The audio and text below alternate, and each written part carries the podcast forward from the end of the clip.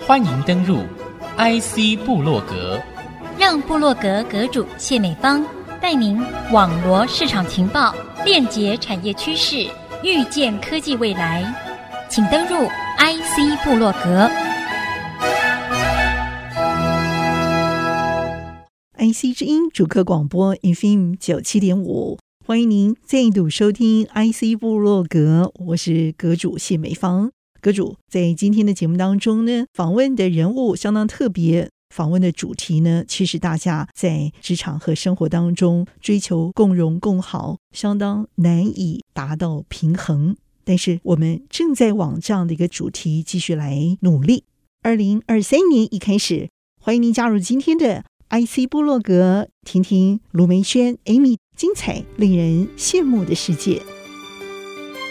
我其实啊，在准备这个节目的访问之前，我知道有一位卢美轩，我知道他是微软，那我想应该就是那种人生胜利组。那但是呢，听到你的这个分享之后，我会觉得说有一个人性的温暖，让我觉得说对于科技的这个管理这件事情啊，其实可以用一个比较深层的眼光来看，如何去处理碰到的难题。那最终的是跟我们工作这个一辈子时间最长的这件事情绑在一起想的时候，人性的思考这件事情在这个时候真的要发生作用，所以我很开心啊！节目里头访问到正是我们的微软人工智慧首席研发总监卢梅轩卢博士，和听众朋友来分享这一路的心路历程。谢谢主持人，大家好，我是卢梅轩，台湾微软人工智慧研发中心研发总监。请教一个问题，就是说，人经常要在面临抉择的时候，才会在最关键的时候试出最难以做出的决定。你那个时候碰到了什么样的情况，决定要从美国回来？可能那个时候你投注了非常多的努力，那别人也羡慕你，可能有一些还不错的一个起步，是什么样一个 position？你决定还是放弃，不会后悔回来台湾？这个是怎么发生的？当时会回到台湾，主要还是因为家人的因素。因为母亲的年纪大了，身体也出现一些状况。我在美国嘛，她在台湾，毕竟还是会担心她一个人独居，是不是会有一些什么样的突发状况。所以，其实回台湾这件事情，我已经思考蛮久了。那也是到妈妈那个时候，身体健康检查，发现有一些身体指数都不太正常，所以觉得说应该是时候回来陪伴家人，调整一下人生的。事业与家庭这些排序，因为那时候大概也是我差不多四十出头的时候，我觉得人到十岁这个阶段，其实是一个蛮有趣的一个一个时间点。这个时候也是一个蛮好的时候，可以重新审视一下你对人生，我们做 priority，然后做一个相对应的调整。我在美国那个时候是一个一线主管嘛，然后有带团队。我在那个时候其实还做另外一个产品，是做 Microsoft Teams Real Time Communication，就是怎么样透过网络来做 video streaming，做这个荧幕分享 screen sharing。这个是我非常非常喜欢的一个课题，因为我从研究所时期、CMU 时期就在做这样的题目。那我也很幸运到微软之后，还可以继续把这样的一个研究带到产品，跟工业界有很多合作。那个时候跟 Intel、跟 Qualcomm、跟 AMD、跟 NVL，我们要去谈合作。因为微软 care 的是一个 ecosystem，不只是做产品或是做 application 而已。我们希望能够影响整个产业界，所以我是做微软的 Teams 的产品。那我们会需要用到摄像头嘛，camera，我们会需要用到 speaker microphone，我们会需要用到 operating system 去支援我们去做一些硬体加速这些事情。所以我们就必须跟这些 partner，不管是我们 internal partner 或者是 external partner 去谈。确定说他们能够提供一个很好的平台，或者是质量很好的硬体 module 模组，能够跟我们的 application 配合，让整条路对于使用者来说都是一个非常 smooth 的体验。所以我其实非常喜欢这样的工作，因为我除了能够有机会真正所谓这种 R&D 以外，我还有机会去 make impact 对于这个产业来说，然后是代表微软，我觉得非常有成就感。那那个时候做这个工作，一直做了十年，都在同一个部门，我也没有换团队，也是这个原因。所以回台湾这件事情来说，对我来说确实是蛮挣扎的。因为我后来回来之后，我前主管有跟我说：“嘿，Amy，你如果没有回来的话，你现在就应该是一个几个人的团队的 manager，或者是你现在就应该要升到什么样的 level 了。”我想一下这个问题，其实有没有后悔？我后来想想，其实没有，因为我当时回来真的就是为了我母亲，我家里。我觉得人生我缺少那一块，我觉得蛮空虚的。在美国的前几年，我非常努力工作，而且我非常喜欢工作，所以我每天爬起来第一件事情就是去公司工作，然后呢就一直工作工作到晚上很晚，有时候甚至大半夜的开车回家，梳洗一下就去休息。礼拜六白天我还是继续工作，但是我工作非常快乐，因为在里面我找到成就感，而且也是做我喜欢做的事情。但是毕竟这样的时间一直持续了几年，想法还是会有点变化，我还是需要。在工作之外的生活这一块来 balance 我的整个人生，所以到最后的这几年的时间呢，我就开始思索所谓的 priority，就是刚刚讲的这个人生的顺序重要性。那个时候就决定说，嗯，回台湾跟我的家人可以有实实在在时间相处，可以每天一起吃晚饭，这么简单的一些事情对我来说就是最重要的事情。对，那当然我还是希望能够找到一个我可以发挥所长的工作环境。所以也是寻找了一段时间，那很幸运的，后来就在台湾微软现在这个 AI R&D Center 找到这个 position。这段时间挣扎了多长？我必须还是很诚实的说，我挣扎这件事情还是有的，因为放掉美国回台湾，somehow 也是 reset 我在美国累积的一些。当然，我不可能完全 reset，我还是有得到非常多的东西，变成现在我带回去。可是，毕竟台湾跟美国的文化。工作环境还是有所不同。我那个时候其实真的挣扎了一段时间。那当然，薪资水准还是有点差别。美国的 compensation level 跟台湾还是有一个 difference。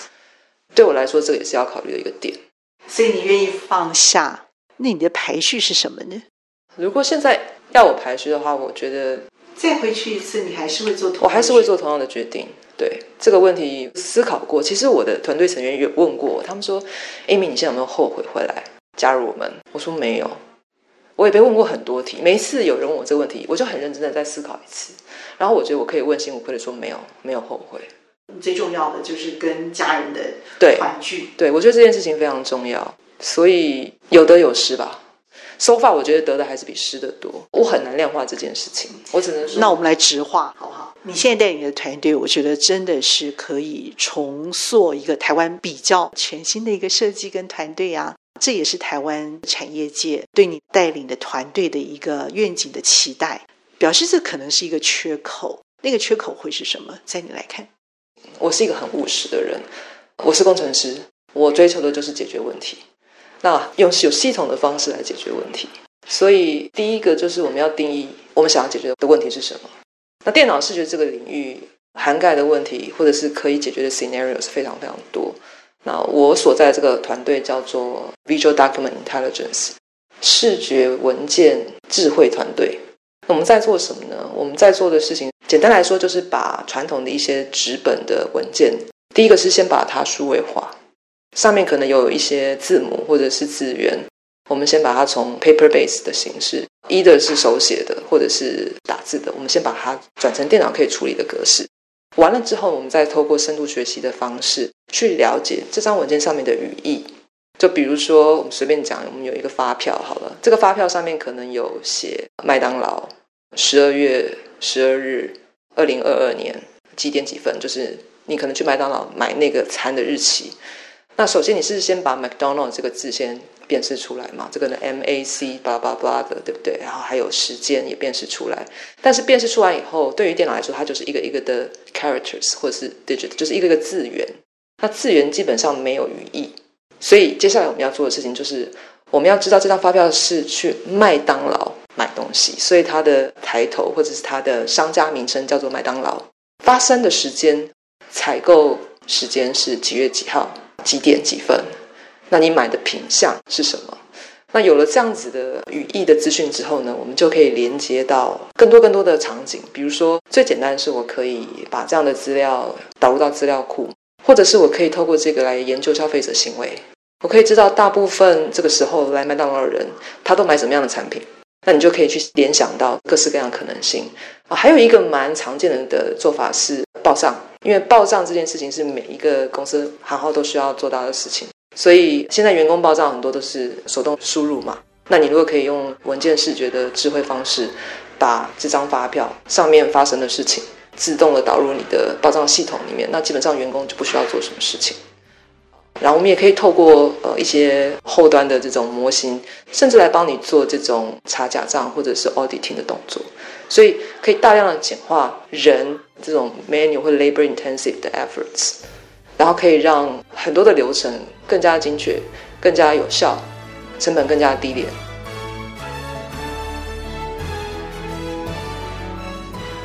今天节目为您专访的是在二零二二台湾女科技人大会精彩议程当中，为您及时插播访问的人物专访。受访的精彩来宾是我们的微软 AI 研发中心首席研发总监卢梅轩博士 Amy 的精彩访问。我们先休息片刻，稍后再回到 IC 部落格。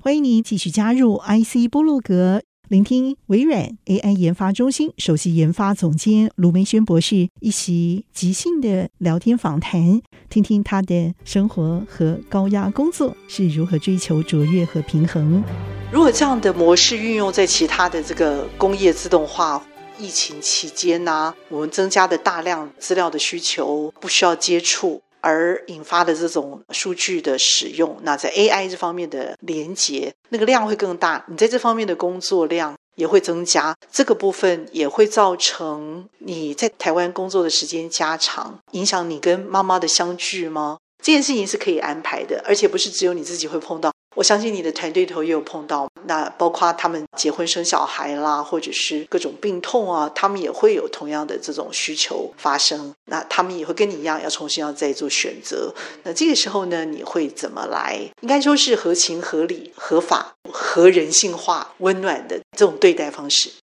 我在回台湾之前，我有在美国经历过一段空中飞人的生活。OK，那那个时候我还是 base 在美国，我是 US base payroll 的 employee。就是我是在美国微软的员工，我是隶属于美国微软的员工，我不是台湾微软微软员工，OK，所以是美国的总公司 hire 我，所以我需要有 H1B 的身份或者是绿卡公民的身份，我才能在美国工作。基本上我就是在美国工作的意思。那在美国工作自然就是人要住在美国嘛。在我转到台湾之前，我其实我的母亲那个时候身体就有一些状况了嘛，那一时之间我也没有办法立马找到一个机会回来。而且这个东西也需要时间来处理，所以我的工程师个性告诉我说，这个是一个问题，我要解决，我要怎么样用最有效的方式，成本最 cost effective 的方式来解决这个问题。后来我思考了一下，我觉得我想要留在美国，但是我又想要花时间在台湾，所以我需要有一部分时间在美国，一部分时间在台湾。那我要需要我的 manager 的 support。我因为在同一个部门，其实已经工作了蛮长一段时间。刚刚讲前面十年，我都是在 Microsoft Skype Teams 做 real time communication，所以我其实也很清楚这个领域是怎么个回事。所以我有把握，如果我可以在台湾远距工作，我依然可以把我的工作做好。我相信我的 manager 也会同意这个看法。所以在这样子的一个推敲跟分析之后呢，我就跑去找我的 manager，跟我的 manager 说。我有一个 proposal，我希望能够三分之一的时间在台湾工作，三分之二在美国。那这三分之一不是把一年中的四个月集中在一起都在台湾，因为我希望我还是可以跟我在美国的团队，当时我也是一个 manager，我希望跟我的 team member 保持这个连接，所以我把这四个月时间打散到每个 quarter 里面各占一个月。所以可能比如说三月份的时间 Amy 不在，但是四月份她就回来了。然后到了六月份的时候不在，但是很多人因为小朋友放暑假，他们也会放假，他们也会 on vacation，所以他对于 Amy 不在这件事情的感受就不会那么的强烈。但是 total 对我来说还是有三分之一的时间可以在台湾陪伴我的母亲，只是这三分之一的时间对我来说有点辛苦了，因为我必须去适应美国西岸跟台湾大概十五到十六个小时的时差。因为我一个人在台湾，所有的团都在美国，我不希望团队因为我而做太多的调整。虽然他们也非常 supportive，但是基本上是我去调整我的生理时钟来配合他们的会议时间等等，这个是比较 challenge 的部分。我必须要非常的自律去控制我的生理时钟，我才能够去配合这样的作息。但是尽管如此，我还是非常感恩，非常感谢能够有这样的一个机会，让我可以兼顾我的 career 跟我的家人。我很想知道你在这边的工作团队建立的时候，也等于建立了另外一个小小的一个幸福企业的工作团队嘛？等于说你走过了这些心情，团队员工，他们跟你一样在带领大大小小不同的 project 的时候，他们也会重新再跟你一样重新面对一次过。可是因为你这个总经理已经走过这条路了，似乎对他们来说就好像铺了一个前路一样。那你也比较容易带着他们先去 foresee 到这些问题，他们面对的时候，你们也比较能够去体谅他们。那我很想知道，就是说这样的一个工作团队士气，因此可以提高更好了吗？而且我想知道你怎么办到的？你带多少人啊？大概这些资料介绍一下，基本的。哦，现在团队大概十六位左右吧。前期是稍微比较多，但是你也知道，现在目前整个全球的这个、啊、呃人力市场环境不太好，对，但是你所以整个 overall resource 还是有所缩减，还是有所缩减。嗯、可是我会比较积极去看这件事情，因为他们每个人带的工作、开发的项目还是非常大，他可能做的一个 project 可能就影响全台湾。你怎么来带他们，给他们一个未来的愿景？其实我一直跟我的员工说，我跟他们的关系不是老板跟员工。而是伙伴关系。我虽然从美国已经从基层做到也是一样 principal engineer manager 回到台湾，但是我当时 join AR&D Center 的时候，你还记得吗？我那个时候是在做 Skype 跟 Teams，我并不是在做现在的这个智慧视觉文字辨识这一类型的产品，离所谓的深度学习也蛮远的。所以我来了以后呢，所有的 team member 都比我懂深度学习。OK，他们可能在学校学的就是深度学习，他们的 Master Thesis 研究的就是深度学习，所以他们其实在这个专业上面的程度，其实比我领先非常多的。对，所以我一直跟他说，跟他们说，我跟你的关系是 partnership，我可以把美国做事情的方式、文化、methodology、系统化分析、处理事情、面对问题、解决问题、跟客户沟通的方式，怎么样定位成本，怎么样制定我们 project schedule 等等等等这些带回台湾。但是你们比我会写 code，right？你们在学校每天都在写程式，我不可能每天写程式。那你们可能现在吸收的是 state of the art，就是最新的这些知识。所以你们有你们的擅长，我有我的 strength，我们互相配合，一起来把这个 project，来把这个团队建制起来。然后我们各司其职，让台北 team，让我们的 product 能够 thrive 嘛，能够成功。这个是我的算是领导哲学吗？所以快三年下来，你觉得这个 picture 这个愿景塑造的如何？我觉得现在的成果我算是满意的，因为我看到 team member 的成长，他不再依赖主管来下指令，或是主管来帮他定义问题，帮他找到解法，那他只是可能被动的把它执行出来。他会去思考，面对这个问题的时候，他必须要去把这个问题 on，他是 owner，他是 on the driving seat，他是开车那个人。他没有办法说完全的依赖另外一个人来给他他要的东西，这时候他就会思考他要怎么样去 unblock 他自己，怎么样去找资源。那我是他的资源，我可能也可以帮他找到别的资源，但是他必须是那个 initiate 或者是 take 主动的人。嗯，哦，我们是在他的 supporting role，我们的企业合作伙伴是所谓的 ISV，independent service provider。他们可能比较清楚说最后有多少这种终端使用客户正在使用我们的产品。但是我们看到的可能就是我们的企业伙伴，或者是我们比较大型的客户。我相信可能不见得到 millions 啦，但是可能十几万的客户在使用我们的人，这个我们也要定义清楚啦。就是我现在这个团队所开发的产品，我们的名片、我们的这个 receipt 收据、发票、各式各样的商业表单，你去银行呃提款、存款要写的这些单据，你开的支票这些，现在全部都是纸本。但是透过我们的技术，光学文字辨识。可以把纸本上面的资讯，首先先转化为数位电脑可以处理的格式，再来就是把上面的语义给截取出来。其实类似的逻辑，但是应用在不同的产业、不同的 scenario 上面。那这个东西基本上是 everywhere。我刚刚讲的报账其实就是一个非常贴近每个人生活的一个例子，因为只要你在公司，你要出差，你要参加教育训练，哈，你要帮大家买下午茶，你就得报账。我们其实并不是创造新的流程，我们是把现有的流程数位化、简化，就是所谓的数位转型嘛，让这个流程可以用更省时的方式完成，错误率更少的方式完成，同时去帮组织跟公司节省最多的成本。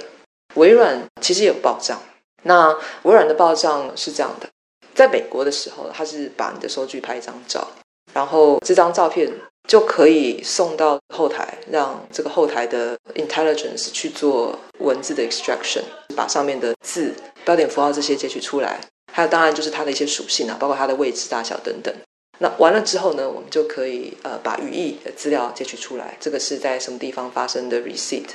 你去酒店有没有去 mini bar 消费了一些公司的这个 policy 不允许的事情啊？对，那这些部分其实都可以自动完成。但是在以前，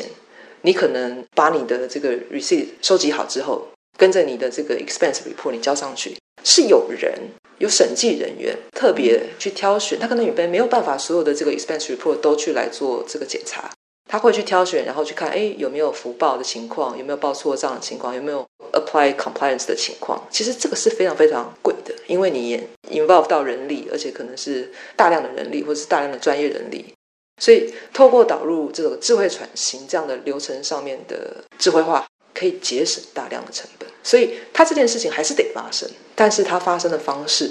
behind the scene，在这个盒子里面啊，其实已经整个换掉了。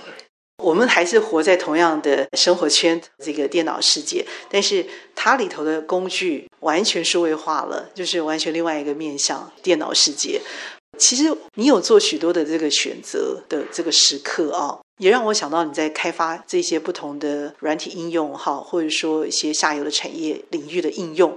如何去转化？就好像从一个机器的视觉的符号转化成为一个新的一个符号，那就好像说你从美国转回来台湾，其实这些都是不同大大小小的这个选项。我们听到了你的这个人生重要的这个排序，你把对于母亲家庭的一个重视啊摆到前面，我觉得这还是让你可以去面对各种的关卡或者是各种的选择的时候很重要的一个基础。谢谢 Amy 你们的漂亮的贡献，那么也谢谢 IC 部落格听众朋友的收听，我和 Amy 一起在频道上和大家 say goodbye，拜拜。